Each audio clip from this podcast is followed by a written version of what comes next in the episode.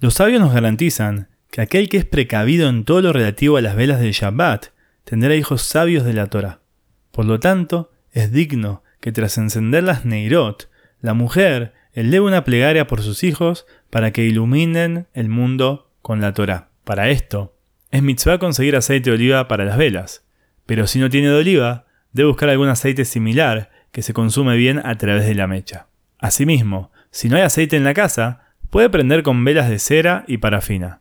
Y en casos de extremos, en los que no hay ningún tipo de estos elementos para las Neirot de Shabbat, hay quienes permiten cumplir la mitzvah prendiendo la luz eléctrica e incluso decir la bendición. Muchos se abstienen de decir la bendición, pero sin embargo se apoyan para cumplir la mitzvah prendiendo una luz eléctrica.